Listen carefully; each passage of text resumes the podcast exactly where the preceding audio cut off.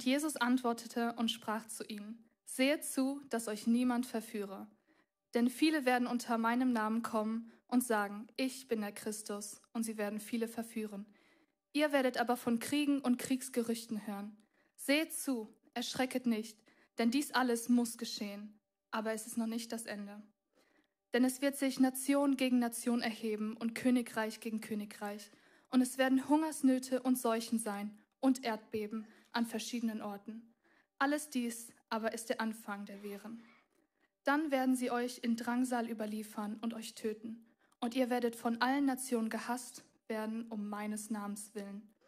Und dann werden viele geärgert werden und werden einander überliefern und einander hassen. Und viele falsche Propheten werden aufstehen und werden viele verführen. Und wegen des Überhandnehmens der Gesetzlosigkeit wird die Liebe vieler erkalten. Wer aber ausharrt bis ans Ende, der wird errettet werden.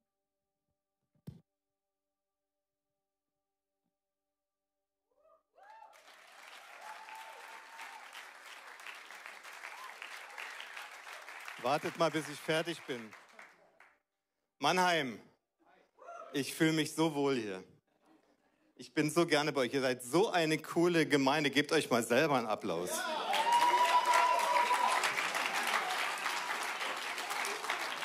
Also es ist wirklich so, ich bin im Reisedienst und wenn man ähm, jetzt äh, wie heute auch vor Aufnahme spricht oder vor Livestream und sowas, dann muss man ja aufpassen, was man sagt. Ich, deswegen sage ich mal, ihr seid eine meiner Lieblingsgemeinden. Und wenn ich hier in der Nähe bin, ähm, also Abendzeit habe, dann bin ich meistens. Also ich, nein, Benjamin, ich habe eigentlich haben wir uns vorgenommen, wenn ich kann, dann wollen wir Heidelberg sein. Also wenn ich vorne unterwegs bin, rechtzeitig zurück, dann wollen wir Heidelberg dabei sein. Und mit dem Bulldozer nehme ich mal an, meinst du nicht meine Figur, sondern die geistliche Power. Okay, danke schön. Das wollte ich nur noch mal gerade stellen hier. Ähm, okay. Ich freue mich wieder hier sein zu dürfen. Das ist bei mir auch immer so eine Sache, wenn ich einmal da war, ob ich dann überhaupt noch mal wiederkommen darf. Weil ich bin es gewohnt, Klartext zu reden und ich habe manchmal festgestellt, dass das nicht jedem recht ist. Aber ihr anscheinend seid entweder schmerzfrei oder ihr könnt halt nicht anders, weil die Leitung das entschieden hat. Auf jeden Fall seid ihr jetzt hier und die Türen sind zu, dass ihr Bescheid wisst. Wir haben jetzt einen anderen Impuls oder einen anderen Ansatz heute für diesen, ich wollte beinahe sagen Abend, weil ich oft abends unterwegs bin, für diesen Morgen. Und zwar habe ich ja das letzte Mal, als ich hier war, aus meinem Leben erzählt, habe erzählt, wie ich überhaupt äh, Jesus kennengelernt habe, erst mit 28. Da möchte ich also heute nicht weiter darauf eingehen. Das könnt ihr tatsächlich, die Aufnahme von Dezember könnt ihr euch sogar anschauen, noch online. Aber ich habe geendet damit, dass ich gesagt habe, mir ist heute wichtig, nicht nur, ähm, dass ich jetzt mit Jesus unterwegs sein darf und dadurch ja ganz große Vorzüge habe, da sprechen wir auch gleich noch drüber. Äh, mir ist es auch wichtig zu wissen, was liegt eigentlich Gott auf dem Herzen? Was ist ihm wichtig? Und ich habe diesen Bibeltext heute, den ich muss übrigens nochmal, das ist irgendwie vergessen worden, ich habe ich hab so zwei Sahneschnittchen von Gottes Tortenplatte dabei. Das sind zwei Mitarbeiter vom AVC. Steht mal auf die sind hier und da ist noch der Verlobte, ist noch auch noch mit dabei. Das sind Mitarbeiter vom AVC und die könnt ihr draußen dann nochmal befragen. Ähm, die können euch noch viel mehr über das Werk erzählen und der Verlobte ist auch dabei und der ist der Chauffeur heute, aber der weiß auch Bescheid. Also, als ich ähm, darüber nachgedacht habe, wie komme ich in das Thema rein, was mir so auf dem Herzen liegt, sind mir diese Bibelverse gekommen. Ähm, wobei man ja sagen muss, boah, jetzt hast du gerade eine Taufe und dann redest du über Verfolgung. Und der Benjamin hat mir da schon eigentlich so ein bisschen die Richtung gegeben, weil es stimmt tatsächlich. Ähm, wenn wir jetzt nur sagen, okay, du bekehrst dich, wirst getauft, dann kriegst du Frau, Haus, Boot, bist immer glücklich, nie wieder Probleme, wäre das eine, nicht nur eine, eine, eine halbe Wahrheit, sondern es wäre eine falsche Wahrheit. Die richtige Wahrheit ist, dass wenn wir mit Jesus auf den Weg gehen, dann wird es unter Umständen viel komplizierter. Warum? weil wir, und das habe ich das letzte Mal schon gesagt, ich nehme das gleich mit am Anfang mit rein, ich bin ein total verliebter Jesus-Anhänger. Ich bin total begeistert von Jesus. Und weißt du was, auch wenn ich nicht alles verstehe, was die Bibel hergibt und was das Evangelium so bedeutet, dann weiß ich dennoch, dass das, was Jesus in meinem Leben getan hat, Und das, was ich erleben durfte und das, was es mir schenkt, wenn ich mit Jesus unterwegs bin, das zeugt und baut den Glauben in mir, dass ich auch Dinge glauben kann, die eigentlich unglaublich erscheinen. Deswegen glaube ich. Seid ihr mit mir? Viele Dinge verstehe ich nicht, aber ich weiß, mein Gott kann das. Ich weiß nicht, wie war das mit Jungfrauengeburt. Ich weiß nicht, wie war das mit der Arche Noah. Ich weiß aber, mein Gott kann das. Und trotzdem bin ich inzwischen auch teufelgläubig. Doch, ich bin teufelgläubig, weil ich glaube daran, dass Jesus einen Feind hat. Und diese Liebe Jesu und diese Gnade Gottes und das Wunderbare, was Gott reinlegen will in unser Leben, er will Leben schenken in Fülle und Genüge. Wir haben darüber schon öfters gehört. Aber wir haben auch einen Feind und er möchte das mit Füßen treten. Und wenn wir Streit haben, wenn Ehen kaputt gehen, wenn es Kriege gibt, wenn wegen, wegen diesem Corona-Mist Leute sich in zwei in Familie auseinandergehen, dann freut sich genau einer. Und das ist der Feind. Und deswegen ist, halte ich es für so wichtig, dass wir darüber nachsinnen und überlegen, okay, was bedeutet das also in Fülle? Ich darf mit Jesus unterwegs sein. Ich werde nicht müde, immer wieder zu betonen, das habe ich garantiert im Dezember schon gesagt, ich habe ja vielleicht ähnliche Probleme wie die Menschen draußen. Also wenn ich tanken gehe, kann ich mich ärgern. Wenn ich Auto fahre, bin ich der beste Autofahrer auf der Straße. Wenn ich, also all diese Dinge, ja. Ich streite mich sogar manchmal mit meiner Frau. Oh, ja, gehört dazu, gehört zum Kennenlernen dazu. Benjamin, nächstes Eheseminar. Jawohl, man muss sich auch mal ein bisschen fetzen. Aber weißt du, was der Unterschied ist?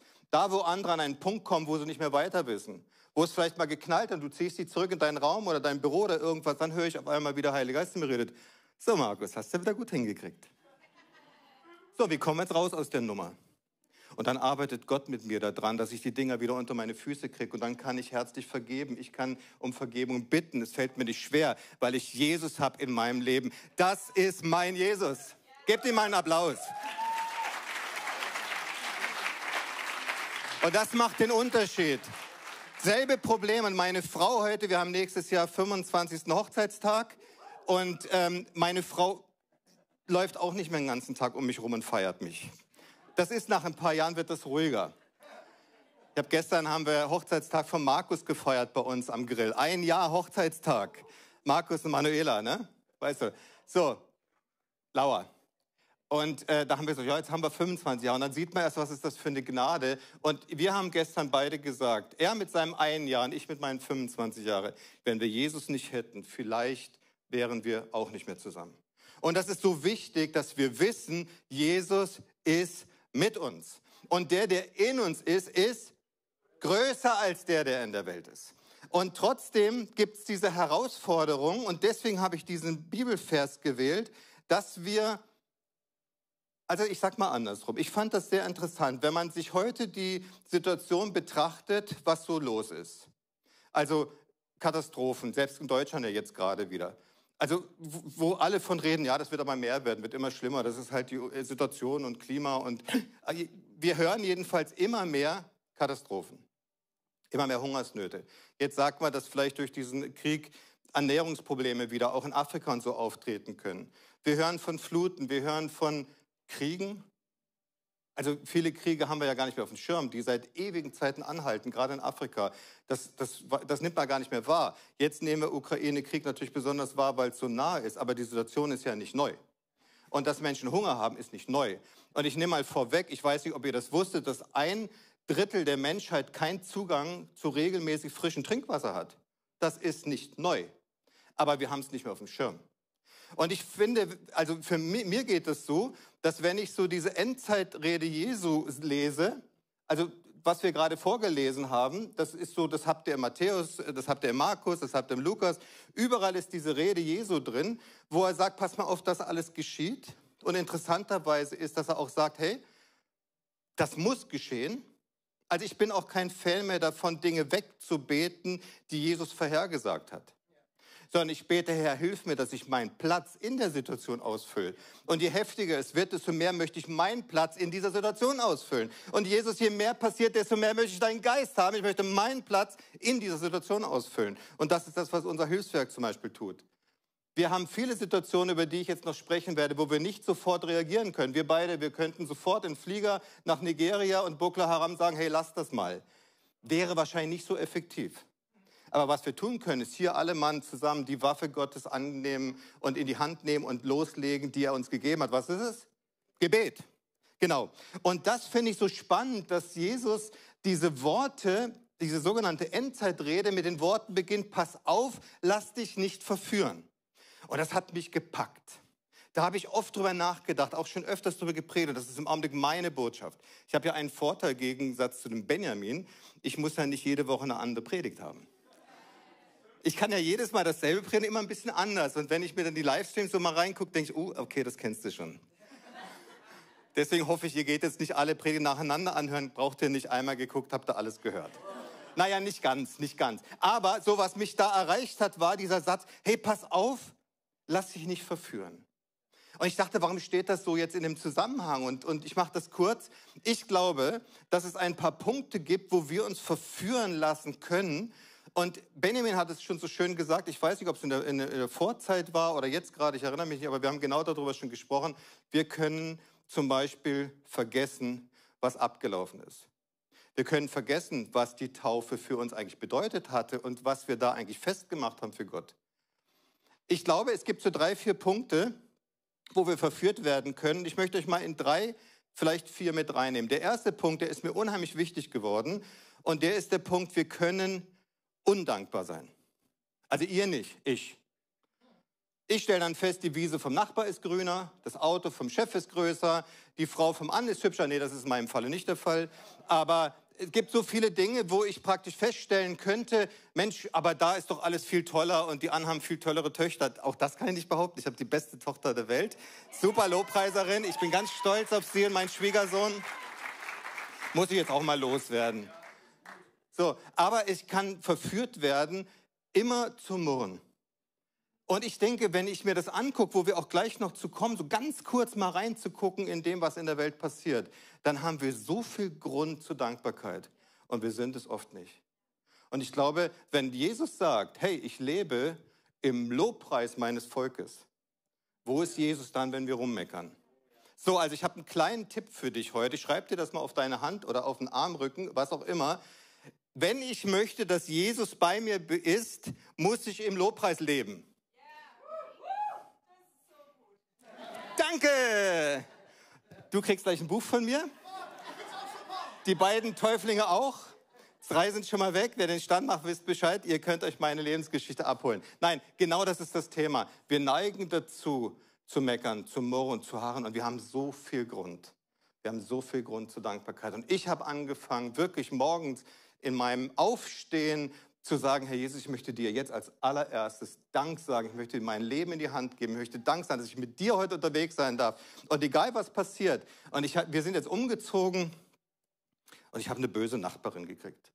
Ey, die ist wirklich fies. Ich sage jetzt nicht wer, was, wie, aber die ist wirklich fies. Und dann neige ich auch so dazu zu überlegen, wie kann ich dir jetzt auch irgendwie Steine in den Garten schmeißen. Aber seitdem ich dafür bete und sage, Herr, beruhige mein Herz, hilf mir, sie zu segnen. Ich möchte sie nehmen, wie sie ist. Ich möchte, ihr, möchte Wohlergehen über ihr aussprechen. Ich möchte sie segnen. Ich möchte, dass es ihr gut geht. Und das kämpft manchmal in dir in der Gebetszeit. Aber je mehr ich das mache, desto mehr Frieden kriege ich in mein Herz. Weil ich darf Jesus morgens schon einladen, darf Danke sagen für die Situation und kann vielleicht auch sagen, Herr, wenn du manches zulässt, was du einfach brauchst, um mich zu formen, dann nehme ich das an in Jesu Namen. Amen. Seid ihr mit mir? Und das ist so wichtig. Der zweite Punkt, wo wir ähm, vielleicht in Gefahr sind, verführt zu werden, was Jesus nicht will, ist, wir können fromm sein, religiös sein, aber nicht wirklich mit Jesus unterwegs sein. Und ich merke das auch bei mir. Ich sage immer dieses Beispiel, ihr müsst euch vorstellen, die Bibel sagt ja, wir dürfen zu einem Vater sagen, aber lieber Vater. Jetzt weiß ich nicht, was für eine Vaterbeziehung du hattest. Und es gibt Leute, die hatten einfach wirklich keinen guten Vater. Dann müssen wir auf Leute schauen, die sagen, hey, es geht auch anders und es gibt auch besser. Und dann gucke ich nicht dahin, was ich verpennt habe oder was meine Eltern Mist gemacht haben, sondern ich schaue darauf, wie Gott Vaterschaft sieht. Und wenn die Bibel sagt, Gott ist ein Vater für uns und wir dürfen sagen, aber lieber Vater, jetzt stelle ich mir vor, die Lorin kommt morgens, als noch bei uns gewohnt hat, runter, dann hält sie acht Minuten mit mir einen Monolog und dann geht sie raus und dann redet sie den ganzen Tag nicht mehr mit mir. Das fände ich strange. Oder sie kommt runter oder kommt nach Hause und sagt sie, oh mein lieber Vater. wenn du in deiner Güte und Gnade und deiner Allmacht und weil du bist so toll, wenn du mir erlauben würdest, an den Kühlschrank zu gehen, meine Milchschnitte zu gehen, ich wäre dir ewig verbunden. Ey, die kommt rein, rennt an den Kühlschrank, nimmt zwei Milchschnitte und sagt, Papa, willst du auch eine? Hey, das ist mein Jesus. Er will Beziehung mit uns haben. Wir müssen aufpassen, dass wir nicht nebenher leben, dass wir nicht einfach nur den Gott einen lieben Mann sein lassen, sondern dass wir mit ihm unterwegs sind. Das ist eine Gefahr. Und es ist eine dritte Gefahr, dass wir Dinge, die in der Bibel stehen, die wir nicht hören wollen, einfach überlesen. Auch das ist eine Gefahr. Dass wir es einfach nicht hören wollen, dass die Bibel sagt, hey, räum dein Leben auf. Ich bin so begeistert von der, Teuf, von der Teuflinging. Wie sagt man das? Teuflinging die gesagt haben, sie hat ihr ganzes Zeug verbrannt. Wer sich an mein Zeugnis erinnert, der weiß, als ich nachts nach Hause komme, bin nach meiner Bekehrung, habe ich den ganzen Müll ausgeräumt. Eine ganze Mülltonne voll CDs, Pornografie, Müll weg. Das Zeug gehört raus, wenn man mit Jesus unterwegs bin. Wenn du einen Partner hast, dann willst du auch nicht, dass er nebenher noch die ganzen Bilder aufgehängt hat von seinen Ex-Freundinnen. So, raus mit dem Mist. Das heißt, wir sind mit Jesus unterwegs. Das heißt, wir konzentrieren uns auf Jesus, wir fokussieren uns auf ihn und wir beten nicht Dinge weg, die Jesus vorhergesagt hat, sondern wir sagen, Herr, stärke uns da drin, dass wir genau deinen Plan ausführen dürfen. Und ich sage euch was, auch für Missionen, wo wir gleich hinkommen. Es gibt keinen sichereren und besseren Ort, wo du sein kannst, als da, wo Jesus dich hinstellt. Könnt ihr da Amen zu sagen? Es gibt keinen besseren Ort. Du kannst irgendwo in Afrika sein und du bist am richtigen Platz. Du kannst irgendwo in, im, im Kriegsgebiet sein und du bist am richtigen Platz, wenn du das Mandat von Gott dafür hast. Ich bin kein Fan davon. Junge Leute kommen oft zu uns. Ja, wir wollen auch mal in die Mission, wir wollen auch mal. Hey, wenn du ein Mandat von Gott hast, dann unterstütze ich dich. Aber das möchte ich fühlen, dass du ein Mandat hast. Ich möchte fühlen, dass du nicht nur ein Erlebnis möchtest, weil dann geht es in die Hose. Ich möchte fühlen, dass Gott dich dahin schickt. Dann sind wir auch als Hilfswerk euer Partner dann helfen wir euch da reinzukommen in eure Berufung. Also es ist so wichtig, dass wir auch Dinge nicht wegbeten wollen, die vorhergesagt sind. Und der vierte und letzte Punkt, den ich heute ansprechen möchte, ist dieses Thema, was ich eigentlich in den drei Punkten schon angesprochen habe, ist, wir können verpennen, wir können uns verführen lassen, nicht mehr zu beten. Ich glaube, du hast es vorhin gesagt, Benjamin, für unsere Regierung zu beten. Und Leute, ich mache hier kein politisches Statement. Aber ich bete für Putin, du auch? Ich bete, dass Frieden kommt. Ich bete, dass aus einem Saulus ein Paulus wird. Ich bete, dass die Verfolger, die in Nigeria heute unsere Geschwister abschlachten, Erkenntnis Jesu haben, dass sie erreicht werden von der Gnade und Güte Jesu, dass sie zusammenbrechen, um Vergebung bitten und einen neuen Weg gehen, weil mein Jesus kann das. Halleluja. Was für ein Glauben haben wir? Was ist unser Gott? Eine Religion, die wir mit uns rumtragen oder ein Glaube, der in uns lebt und der uns vorwärts bringt? Und ich bin genauso oftmals beim Beten bei McDonald's auch nicht so mutig wie hier in der Gemeinde. Aber das ist, glaube ich, auch normal. Und ich bin auch nicht der Fan, der sich bei McDonald's auf den Tisch steht, die Hände hebt und erstmal ein Lied singt. Weil die Leute sollen ja auch nicht denken, wir sind bekloppt. Sie sollen sehen, hey, der ist mit Jesus unterwegs, das ist cool. Und deswegen frage ich Gott, wann sind Gelegenheiten, wo ich dich wo ich dich bekennen kann, wo ich Leuten erzählen kann. Und manchmal bekenne ich nur es passiert gar nichts. Und irgendwann später kommen sie nochmal und sagen, hey, das fand ich eigentlich ganz interessant, was du da gesagt hast. Und spätestens dann, wenn du Freundschaft aufbaust, wenn die Leute Probleme haben, dann kommen sie zu dir, weil sie dir vertrauen, weil sie spüren, das ist was anderes. So, lasst uns auch beten. Ich habe äh, zwei Punkte, mit denen habe ich das letzte Mal abgeschlossen. Die will ich jetzt ganz kurz mit reinnehmen die ich glaube, dass sie für Jesus wichtig sind. Der erste Punkt ist, das habe ich schon gerade gesagt, bekräftige ich nur noch mal durch 1. Timotheus 2, Vers 4 bis, äh, 1 bis 4. Da heißt es, vor allem anderen fordere ich euch auf, für alle Menschen zu beten. Das ist eine Anweisung. Das ist kein, wenn du gerne möchtest und es in deinen Zeitplan reinpasst. Das ist eine Aufforderung. Gott möchte, dass wir beten für die für die Verlorenen um uns herum, für die Menschen, die in Verantwortung sind, für unsere Politik, für unsere Regierung, für Davos oder wie heißt es da in der Schweiz, wo sich jetzt die ganze, dafür sollen wir beten und beten, dass Gottes Geist reinbricht. Und das Zweite ist, Gott möchte, dass wir seine Arme, Beine, Hände, Ohren, Münder sind. Ich weiß nicht, Gott hätte das so erfinden können, dass er einfach einen Engel auf den Marktplatz stellt dann hätten alle gesehen, okay, stimmt, alles klar, wenn Sie sich bekehren, dann müsst ihr hier anbauen oder das ganze Ding kaufen. So, ist aber nicht so. Gott hat sich das ausgesucht, dass er dich und mich benutzen will. Und ich sehe das an meiner Lebensgeschichte, dass es auch gut ist, wie Gott seine Dinge macht. Weil Gott hätte mich auch einfach so im Schnipp, aber hat mich durch Schwierigkeiten ihn erkennen lassen, weil dadurch habe ich verstanden, was er Gutes in meinem Leben getan hat. Dadurch weiß ich, was hat er eigentlich an mir getan. Das wissen wir doch. Undankbarkeit kommt oft daher, dass man alles hat. Wenn die Kinder zu Weihnachten 30 Pakete haben, freuen sich über das eine nicht mehr. Wir waren im Kosovo damals, haben Kinderpakete verteilt und da haben wir Kinder Sachen gegeben, die haben sie noch nicht mal gewusst, dass es das überhaupt gibt. Und die Augen, die du dann siehst, wenn jemand so eine Barbie-Puppe kriegt, die vielleicht meine Tochter damals sagt, hey, ich habe drei, ich gebe eine ab. Das muss man erleben. Und das ist, was Gott möchte. Gott möchte, dass wir losgehen und dass wir seine Arme, Beine, Füße sind. Und da genau bin ich schon in der Mission. Das ist das, das Hilfswerk. Ihr habt so ein Heftchen, möchte da gar nicht so wahnsinnig viel eingehen, weil ich glaube, dass ihr alle lesen könnt. In diesem Heftchen ist die Geschichte von AVC beschrieben, auch wie AVC gegründet wurde, Kontaktdaten. Ich habe hier meine, meine Mädels dabei, die gehen, nehmen nachher von euch so Kontaktkärtchen, wenn ihr möchtet. Und da könnt ihr dann die Gebetsmail, dann kriegt ihr einmal die Woche einfach eine E-Mail mit den aktuellen Gebetsanliegen. Ich werde euch eins gleich noch erzählen. Und dann erfahrt ihr, was dieses Hilfswerk getan hat in 50 Jahren und was wir tun wollen. Wir haben drei Fundamente. Das eine ist, wir wollen verfolgten Christen beistehen, da sage ich gleich noch was zu. Wir wollen Notleidende unterstützen. Und wir wollen Jesus Christus bekannt machen. Das ist unser Fundament, wo wir arbeiten. Und wir sind jetzt in der dritten Generation. Emi, Ral, ihr seid schon die dritte Generation. Ich bin so die Mitte, unsere alte Generation, die das gegründet hat vor 50 Jahren. Wir stehen alle wie ein Mann in der, Lang in der Schlange und sagen, wir wollen nicht verwalten, wir wollen wachsen. Wir wollen, dass das Reich Gottes gebaut wird. Wir wollen, dass den Menschen geholfen wird, die in Not sind. Und äh, das Ganze machen wir in über 60 Ländern inzwischen, alleine von Patenschaftsprojekten her. Wir haben ja solche Patenschaften, das hatte ich das letzte Mal schon erzählt. Kann man mit 30 Euro so ein Kind unterstützen. Wir haben 5000 Kinder jetzt in so Patenschaften drin, 11.000 Kinder in Schulpatenschaften. Und Leute, ich weiß, wir haben etwa 100 Millionen Straßenkinder.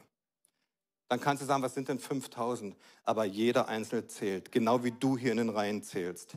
Du bist hier auch nicht ICF-Mann, du bist du. Und du bist von Gott geliebt und Gott kennt dich bei deinem Namen und Gott kennt deine Geschichte und er weiß, wo du herkommst und er weiß, wo du hingehst.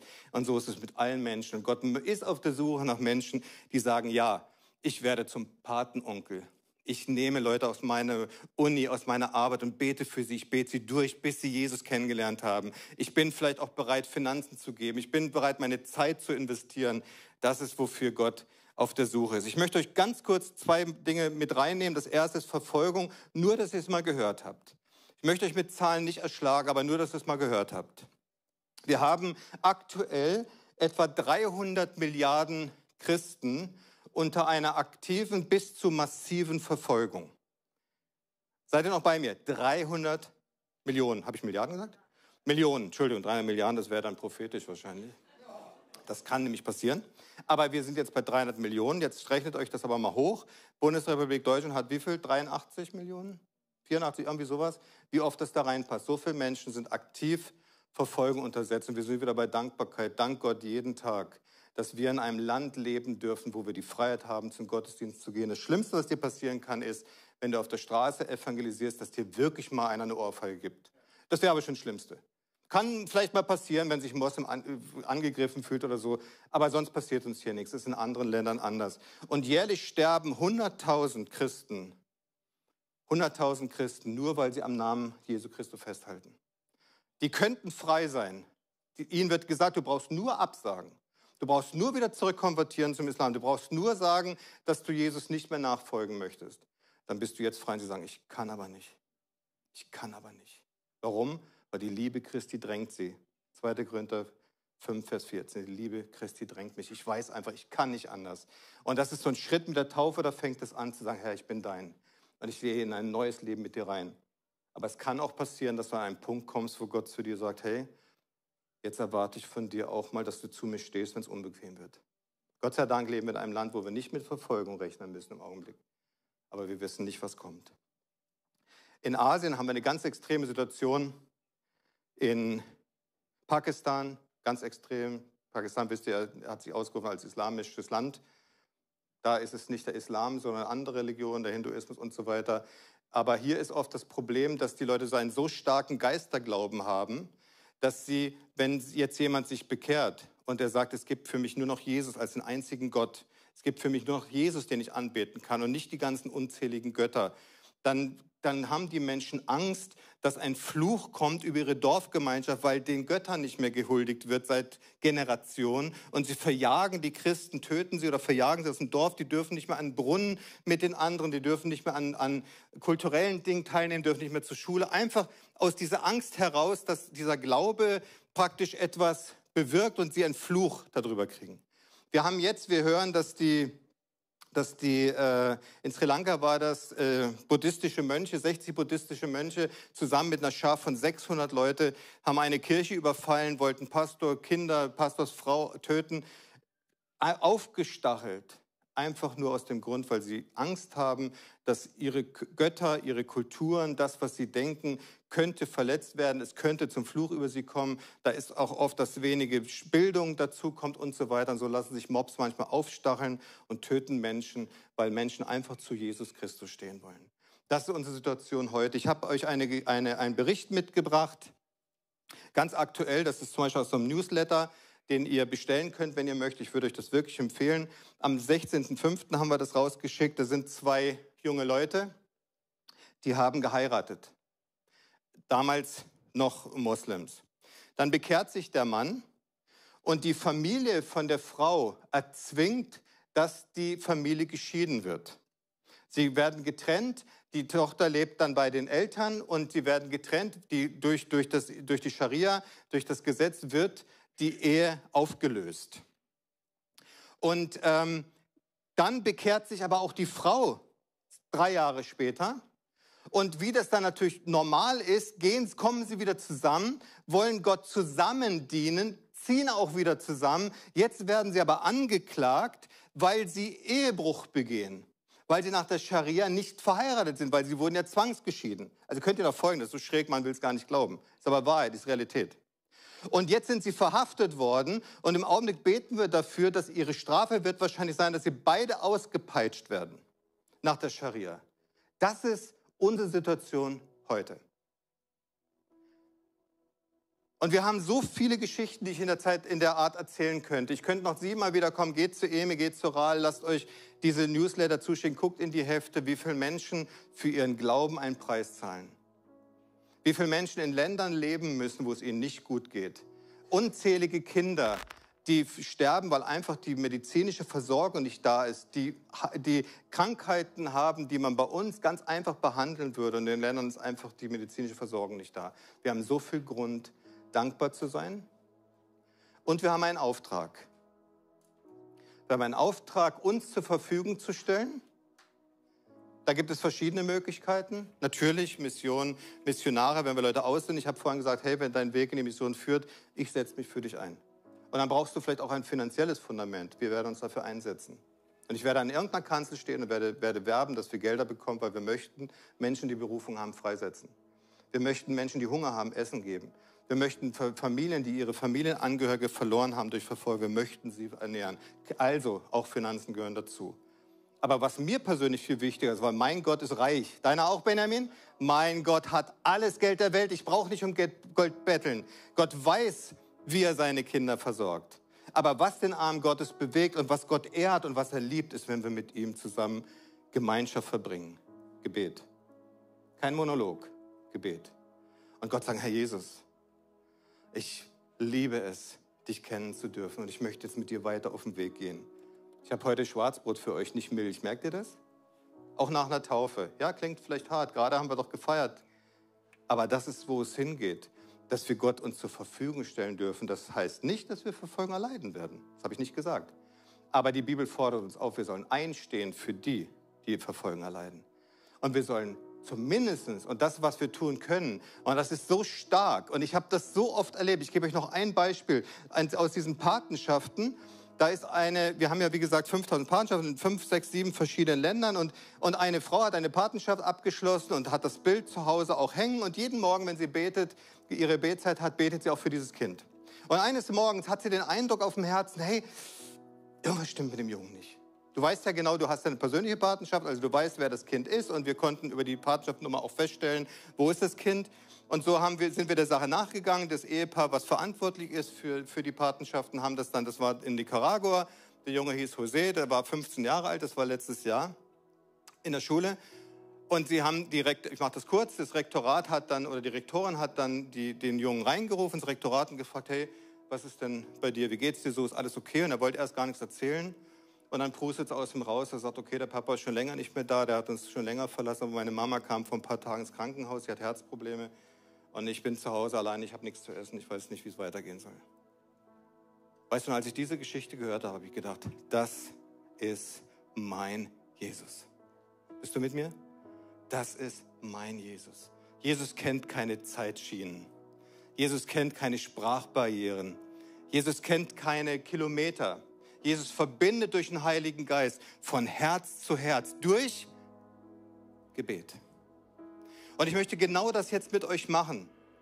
Für den einen ist es vielleicht üben. Für den anderen ist es etwas, was du sowieso tust. Für den dritten ist es einfach trainieren. Aber ich möchte jetzt mit euch beten. Wir haben jetzt einen Gottesdienst, wo wir in Freiheit verbringen können. Wir haben Nigeria gerade gehabt, da haben sie eine Kirche überfallen, haben alle verschleppt, über 60 Leute. Einer hat versucht zu fliehen, ist erschossen worden. Ich könnte viel, viel mehr noch erzählen, meine Zeit ist um.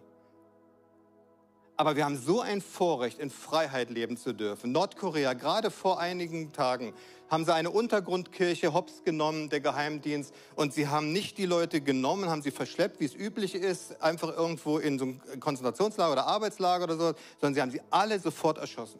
Sofort erschossen.